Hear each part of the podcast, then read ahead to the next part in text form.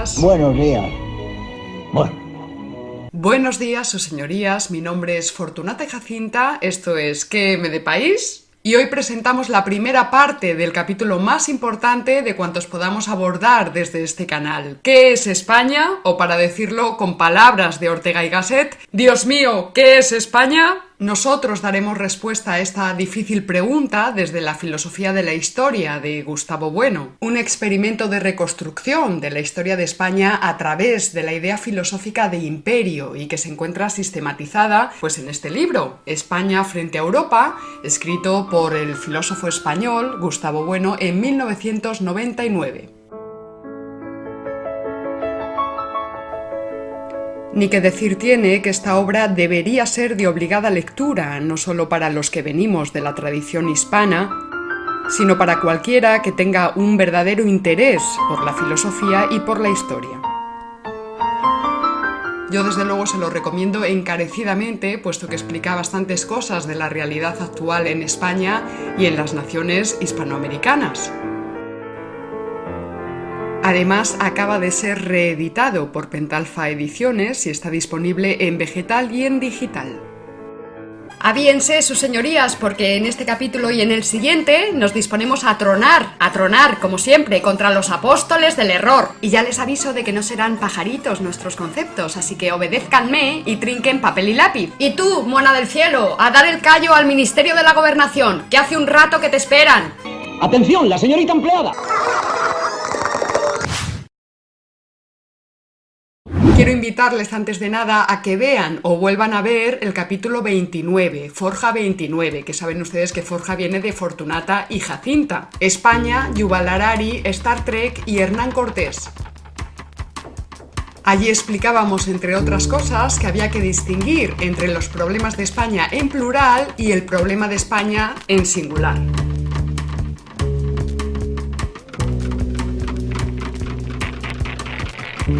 Cuando hablamos de los problemas prácticos y particulares de España, nos referimos, por ejemplo, al problema del paro, al demográfico, al de las listas de espera en la seguridad social, al de la educación, a los problemas del orden público, etc. Este tipo de problemas de índole política y no antropológica, como pueden ser por ejemplo los toros o el feminismo, son competencia de los políticos, que en su ejercicio apenas logran agotar un pequeñísimo porcentaje de ellos. Pero tales problemas, que son problemas rutinarios de la política menuda, no son el problema general de España, no son el problema con mayúsculas de España. El problema de España en singular y con mayúsculas es un problema vinculado con la unidad y la identidad de España. ¿Qué es España? Como ven ustedes, esta pregunta necesita una respuesta desde la filosofía, no desde la política menuda. Claro, claro, señora. Eso digo yo. No, yo no. Con ello no queremos decir que el problema de España sea un problema meramente teórico o contemplativo, como si fuera un problema metafísico o nebuloso. Es más bien una cuestión práctica. El problema de España como problema de su fractura es el principal problema que está hoy día planteado en España, a causa del desafío de los nacionalismos fraccionarios y de la posible disolución de España en Europa. Porque tal y como comentamos en el capítulo anterior, existen, están operativas constantemente ciertas líneas fuerza que tratan de definir la nueva identidad de España en cuanto parte formal de Europa. No olvidemos que Ortega y Gasset había dicho España es el problema y Europa la solución. Ortega supo ver, al igual que tantos y tantos ensayistas españoles y no españoles, que en efecto había un problema, una dificultad. Pero en su opinión, la solución para España era la germanización. Momentos en que se cumple un afán antiguo y se hiera una esperanza. Es la llamada plenitud de los tiempos.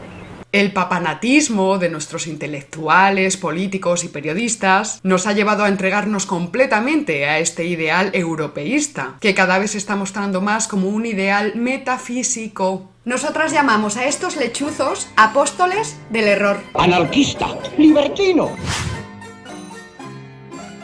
you Hay que estar muy ciegos para no ver que este proyecto de unidad europea es cada día menos viable y ahí tenemos el ejemplo del Brexit y la nulidad que es Europa en asuntos de geopolítica en un mundo que está dejando de ser unipolar para ser multitripolar con tres grandes potencias. Estados Unidos, China y Rusia, o bien India, Hispanidad, Commonwealth. Pueden ustedes buscar tríadas, tríadas, a ver cuáles les salen. Y me lo dicen luego, me lo cuentan. La llamada Unión Europea no es una plataforma continental con suficiente unidad como para afrontar retos geopolíticos, sino más bien una biocenosis en la que durante siglos sus imperios y naciones se han enfrentado a muerte a la idea de una Europa sublime, que es a la que aspiran nuestros políticos, nosotros contraponemos desde las coordenadas del materialismo filosófico la Europa realmente existente, no esa Europa imaginaria o imaginada, sino la Europa que opera de verdad la que distribuye las cuotas de leche e importa naranjas desde Marruecos,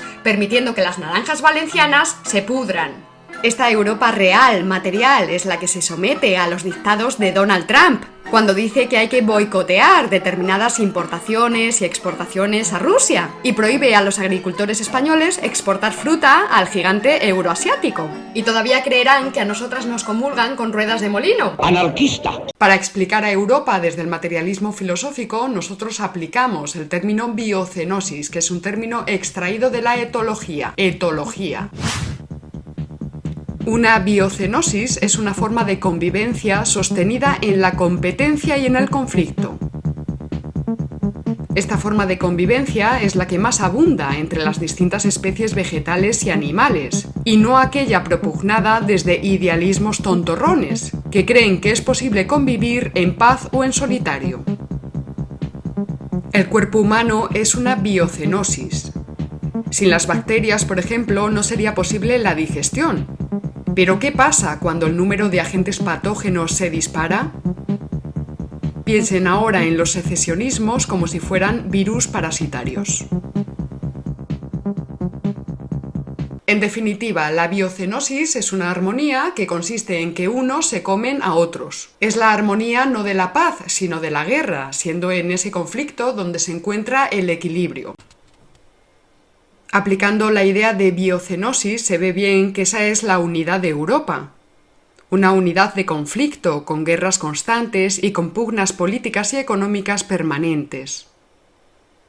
Y no olvidemos que el proyecto de la Europa de las Patrias del que habló De Gaulle se ha transformado ahora en una Europa de los pueblos, que se piensa más bien como una Europa de las regiones, en oposición a la Europa de las naciones canónicas.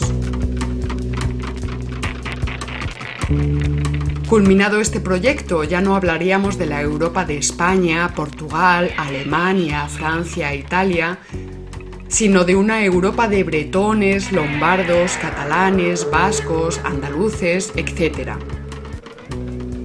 Lo que sí vemos es que la mayoría de aspiraciones secesionistas en otras partes de Europa están bien controladitas, no como aquí, es decir, la unidad de España podría disolverse en una nueva identidad europea. Según este modelo de identidad, los pueblos, culturas o presuntas nacionalidades de la península ibérica e islas adyacentes no tendrían ya que considerarse unidas a través de España, sino a través de Europa. Y así lo expresó perfectamente bien un dirigente nacionalista al decir separémonos de España, entremos en Europa y allí nos reencontraremos. ¿A dónde va el país si llega a ver esto don Felipe II?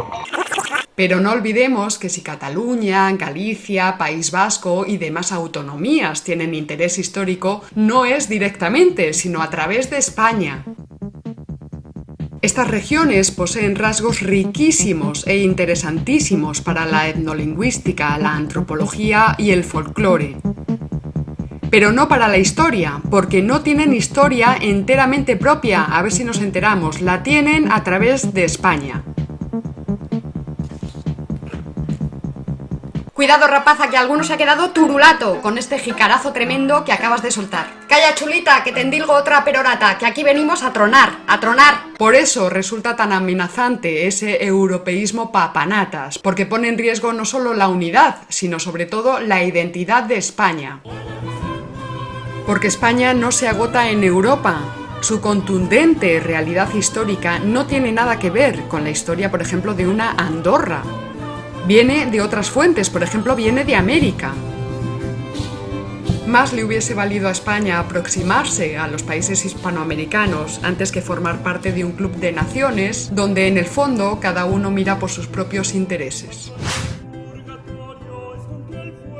En el capítulo 29 explicábamos que el ensayo filosófico es la forma casi obligada para tratar el problema de España, el problema con mayúsculas. ¿Y por qué? Pues porque la historia, en sentido positivo, la historia fenoménica, la historia de los hechos, no puede dar respuesta a la pregunta ¿qué es España? No alcanza, se queda corta. Cuando un historiador o un politólogo hablan de España, tienen que recurrir a ideas como la idea de nación o la idea de imperio, la idea de unidad o la idea de identidad. Y estas son ya ideas filosóficas. Son ideas que desbordan los límites de las disciplinas positivas de un historiador o de un politólogo. ¿Queremos decir con esto que los historiadores están incapacitados para hablar de España? No, por supuesto que no. Lo que decimos es que al hacerlo siempre lo hacen como filósofos, aunque no lo sepan. Y que más allá del rigor positivo del historiador o del politólogo en cuestión, pues habrá que observar desde qué coordenadas filosóficas están hablando, porque filosofías no hay una, sino muchas. La historia es una disciplina beta operatoria que supone la intervención de sujetos corpóreos individuales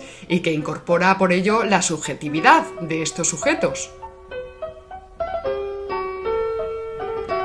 Por ejemplo, hay historiadores y politólogos que justifican la independencia catalana porque argumentan que Cataluña ya era nación política en el siglo XII. Al hacer esa afirmación, no están operando como historiadores en un sentido positivo, científico. Quan els alemanys girin l'esguard enrere, s'adonaran compte que Europa és catalana. Que el pensament que ha llegat a Europa ha sigut el català.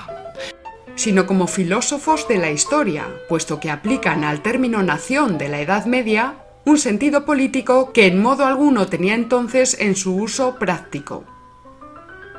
Tot el món occidental pensarà i viurà d'acord amb la manera catalana. Catalunya agafarà un protagonisme espectacular. Recordemos que nación en sentido político es la nación de los ciudadanos iguales ante la ley. Esto solo sucedió con la Revolución Francesa y en España con la Revolución Española a través de la izquierda liberal y la Constitución de 1812, que decía La nación española es la reunión de todos los españoles de ambos hemisferios. Cosas como esa no las creyera si no las oyera de persona tan verídica y formal. No, si a mí frota que frota me han sacado algún lustre. Calla boba, no digas tonterías. Ya aclararemos este punto en el próximo capítulo, pero de momento es fundamental que entendamos que antes de estas revoluciones podremos hablar de nación en sentido biológico, étnico o histórico, pero no en sentido político. Estos historiadores o politólogos proindependentistas actúan entonces desde la mala fe o desde la ideología, ocultando o tergiversando hechos y aprovechando la ignorancia o la ingenuidad de la gente del común para lograr sus fines privados y partidistas. No normalitzem una situació d'excepcionalitat i d'urgència nacional. Recordem cada dia que encara hi ha presos polítics i exiliats. No ens desviem del nostre objectiu. A lo mejor habría que considerar a estas personas no como historiadores, sino como ideólogos mercenarios. ¿Cómo ha dicho, señorita? Y algunos dirán, bueno, es que a lo mejor todo es ideología y entonces la filosofía de la historia que exponen Fortunata y Jacinta, pues también es oportunista e ideológica. Pero se da usted cuenta de lo que está haciendo, como si fuera un revolucionario. Bien, expliquemos esto brevemente. Como ya hemos explicado, la historia no es una ciencia exacta, sino que es una disciplina beta operatoria. De manera que lo que hay que valorar es la potencia que unas explicaciones logran frente a otras. Los historiadores trabajan con dos clases de objetos, las reliquias y los relatos. Sobre ciertas reliquias se construyen ciertos relatos. Que un relato explique más cosas que otro significa que ese historiador o ese filósofo es más potente que el otro. Esto se conoce como método apagógico y es el que opera en los diálogos de Platón. Sócrates pone sobre el tapete las diferentes alternativas que salen al paso y opta por la opción más potente o aquella que presenta menos contradicciones. Esto es, va eligiendo aquellas opciones que pueden dar cuenta de las otras, que pueden triturar a las demás, pero que al mismo tiempo no se dejan triturar por las contrarias.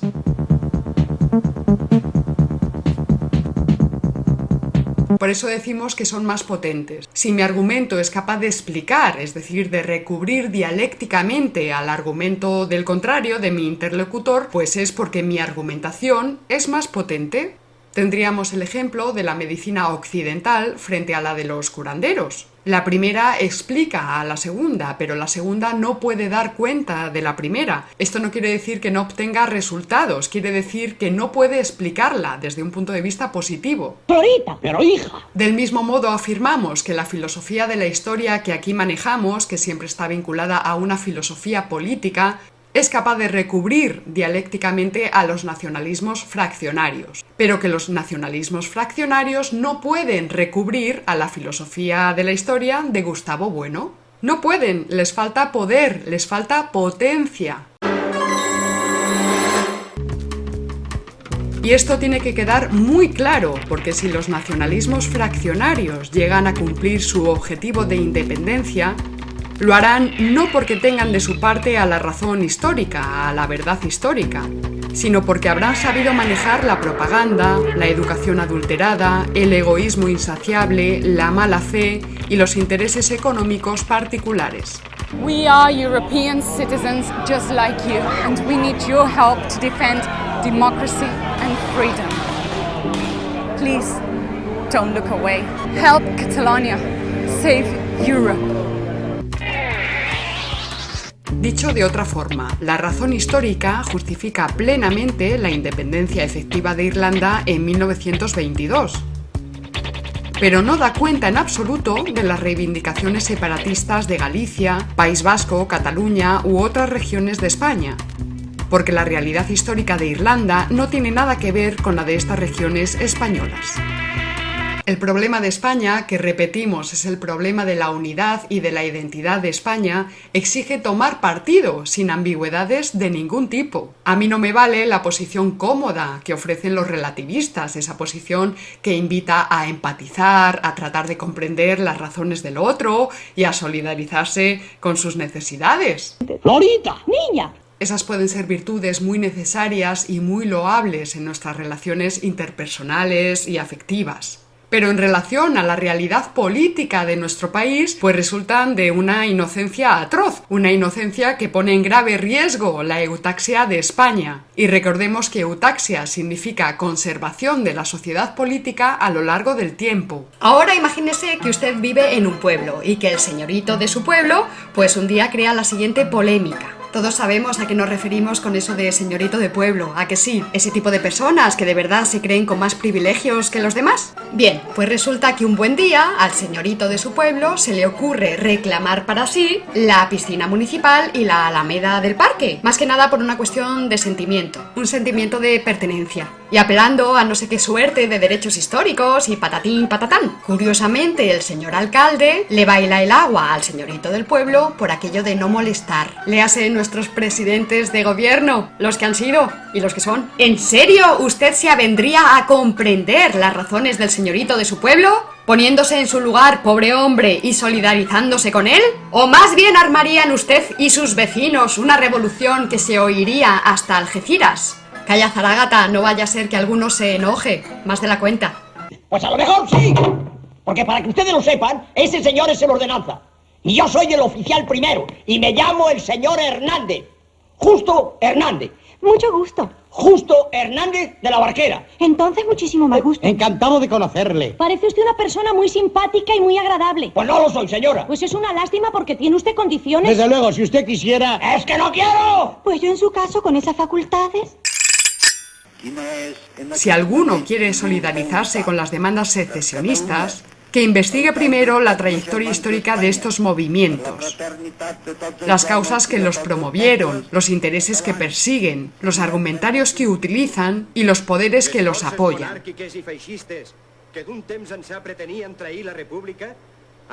Si alguien se siente tentado a simpatizar con los supuestos derechos de estas pobres minorías oprimidas, que estudien el origen de las ideologías nacionalistas vasca y catalana y su literatura extremadamente agresiva y racista, surgida al amparo de la rica burguesía y de ciertos sectores eclesiásticos muy concienciados con la causa, por cierto.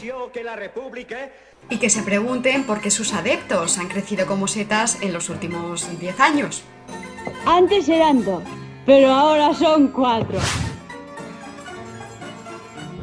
En este canal se habla de dialéctica de estados y de dialéctica de imperios porque lo que la realidad fenoménica nos enseña un día y otro y al siguiente es que el mundo no se organiza a partir de principios de amistad y de solidaridad mutua, sino que siempre se establece una competencia entre unos grupos humanos y otros.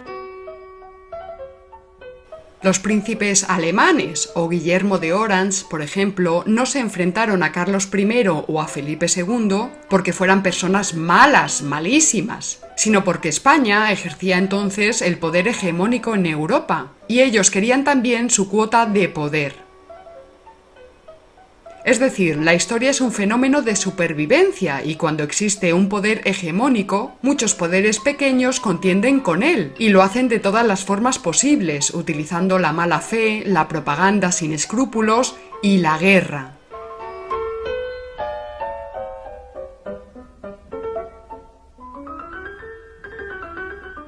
El fenómeno de los separatismos en España demuestra una vez más que tal armonismo universal pues es una fantasía infantil que puede resultar nefasta cuando es secundada por políticos y por ciudadanos. Los partidos secesionistas buscan la creación de un Estado propio, de ahí lo de la dialéctica de Estados. Y para ello necesitan denigrar a la nación canónica a la que pertenecen, en este caso a España, y tildan de opresor al Estado español para hacerse presentables frente a la ONU y frente al resto de naciones políticas del mundo, y apropiarse de este modo de su territorio, de un territorio, porque no lo olvidemos, sin territorio no hay Estado.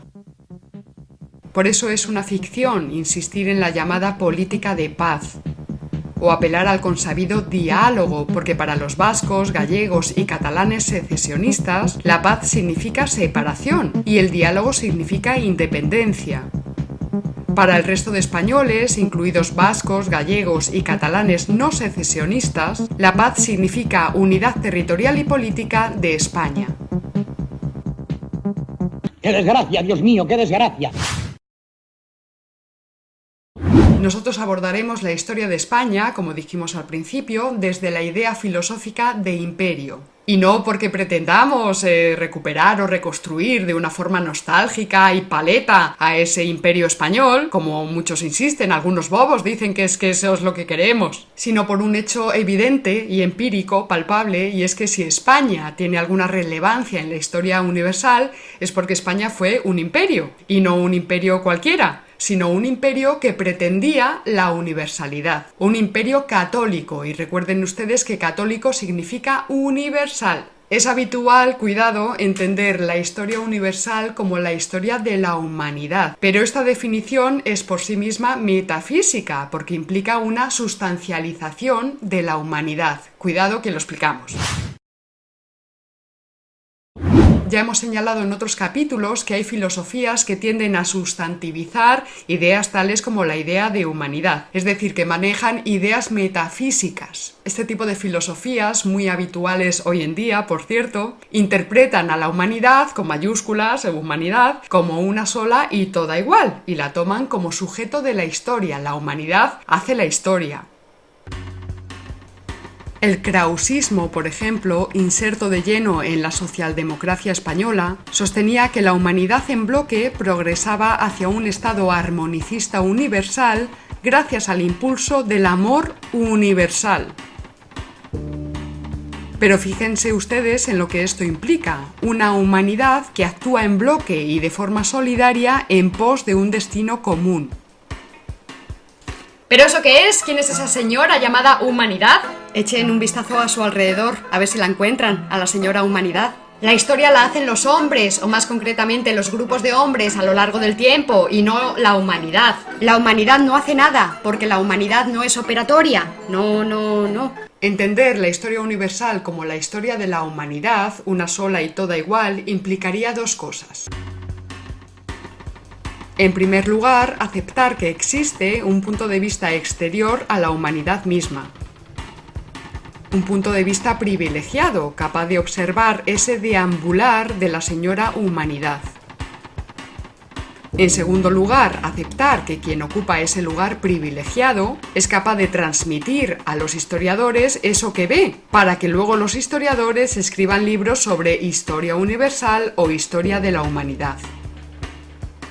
Y ahí radica el problema. ¿Cuál es ese punto de vista exterior? ¿Acaso es el ojo de Dios? Esa es la historia sagrada, la historia contemplada desde el cielo, la ciudad de Dios de San Agustín. ¿O será más bien el ojo del gran zoólogo, aquel que observa la evolución de las especies? Pero ni podemos ponernos en la perspectiva de Dios ni en la del gran zoólogo, porque eso sería ponernos más allá de las partes y la única posición que podemos adoptar para estudiar la historia universal es a través de las partes, no más allá de las partes. Y tales partes que configuran la historia universal son los imperios universales o que nacieron con pretensiones de universalidad.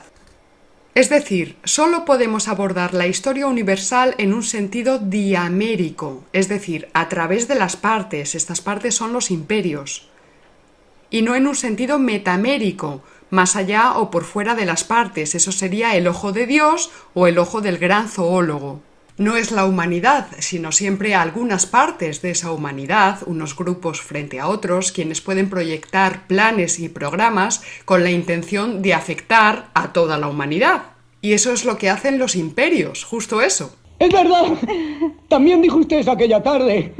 Y a mí me gustó tanto. Es es tan ingeniosa. Desde esa perspectiva, la famosa frase la historia la escriben los vencedores no tiene por qué entenderse exclusivamente como esa capacidad que tienen los vencedores para seleccionar los relatos y para contarnos la historia a su conveniencia, sino porque son los vencedores quienes para bien o para mal han hecho la historia y la hacen.